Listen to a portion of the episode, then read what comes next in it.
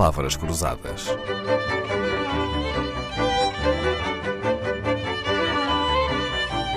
Porque quase tudo é uma questão de semântica. Se a comunicação escrita leva tantas vezes a interpretações equívocas, a comunicação oral tem os seus quês e porquês. A professora Maria Regina Rocha é uma respeitada linguista, professora de português há mais de 50 anos, autora de inúmeras gramáticas, é convidada assídua no Palavras Cruzadas.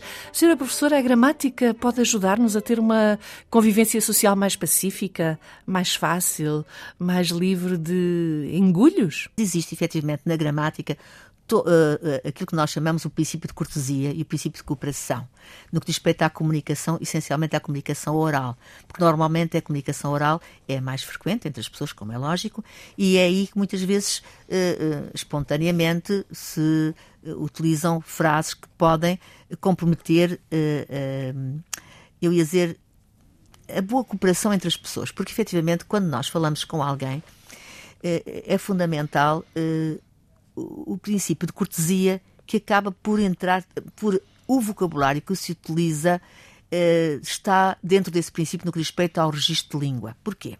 Quando nós falamos com alguém, pretendemos que nos ouçam, que compreendam, que aceitem o quando há uma troca, eu estou a falar com alguém, estou a tentar convencer ou estou a tentar só informar, espero que a pessoa esteja predisposta a ouvir-me, predisposta. Ora, essa predisposição resulta de quê? Primeiro, logo, da forma, isto é o princípio de cortesia, da forma como eu a saúdo se, se registra logo se é bom dia, boa tarde, se, pronto, começa por aí. Depois, da forma como trato essa pessoa.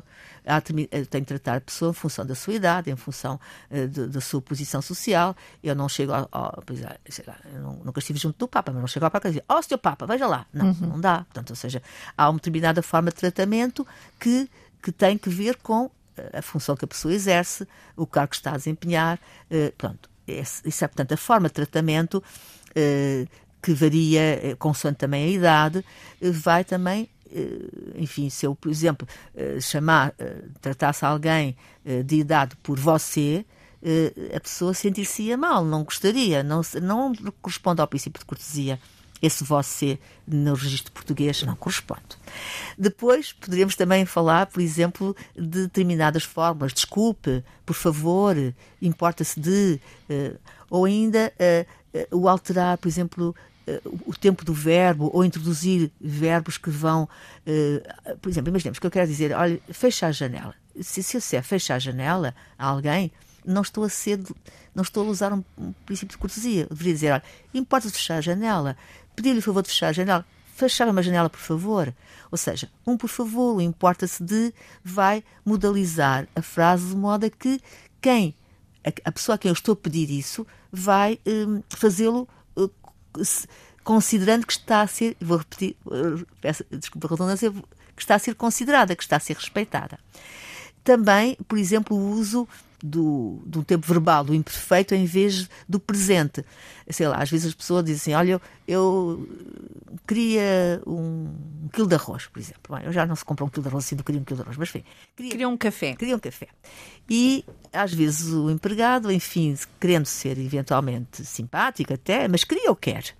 Uh, não estando a perceber que a pessoa está a ser, a usar um imperfeito, delicada. está a ser cortês, está a ser claro. delicada, está, porque é, digamos, mais atencioso dizer queria um não é café do que quer um café. Claro. Porque um quero tem essa afirmativa, de um, esse presente vai dar uma conotação de ordem eh, diferente de um pretérito imperfeito, que vai modalizar.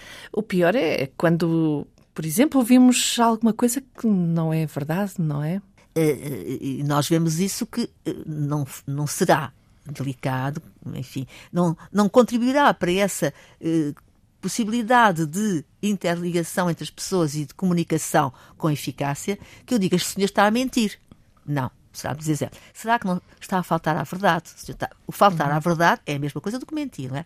Mas um faltar à verdade, e se é eu, inclusivamente, introduzir um, não, um, um, por exemplo, uma interrogação retórica, não estará a faltar à verdade? Se introduzir uma interrogação retórica, eu não estou a afirmar que a pessoa está a mentir, mas se eu introduzir a interrogação retórica e mais o faltar à verdade, ou então não haverá um equívoco, Ora, e aí eu estou a dizer o mesmo que queria dizer, porque qualquer, para bom entendedor, meia palavra basta, claro. e se a pessoa realmente está a mentir, percebe o que eu estou a dizer com delicadeza, não me minta, por favor não faça de mim tontinho. Ou seja, a pessoa não gosta que nos, nos mintam na cara, não é? claro. é? Portanto, e daí eh, essa, isso tudo são aspectos do princípio de cortesia. E o último aspecto, eu estou, fui buscar para o último, há vários, há mais outros, mas enfim, eh, é precisamente a questão do uso de um determinado registro de língua e de um determinado vocabulário. Se a pessoa usa o vocabulário de uma forma, digamos, por exemplo, pretenciosa, eh, vai fazer com que a pessoa que está a ouvir e considera que aquilo é pretencioso não fica tão capaz de aceitar o que é dito por aquela pessoa como se não o usar. Ou se usa um registro de língua, hum, enfim, que, que, que, magoa a pessoa, ou que, ou que é uh, um registro uh, descuidado, para não, dizer, para não, para não usar o termo antigo, que é o termo popular, mas que é no sentido de ou se usa eh, obscenidades ou palavras desse género, naturalmente que, eh, dependendo do contexto, é verdade, mas naturalmente que isso compromete, pode comprometer a comunicação entre as pessoas e, portanto, o princípio de cortesia e, portanto, a eficácia da comunicação. Enfim, vale, vale a pena cuidar quando se fala, porque isso tem muito que ver com a eficácia do que se diz e da aceitação do outro, mesmo que não concorde com nada do que estamos a dizer. Mas pode não concordar, mas pelo menos, sob o ponto de vista da relação, percebe que eu tenho direito a ter a minha opinião e a outra pessoa tem direito a ter a opinião dela, mas estamos no mesmo plano, porque somos, eh, enfim, eh, tratamos-nos bem um ao outro. Vale a pena ter cuidado com a forma como se fala. A professora Maria Regina Rocha volta a estar connosco amanhã. Palavras Cruzadas, um programa de Dalila Carvalho.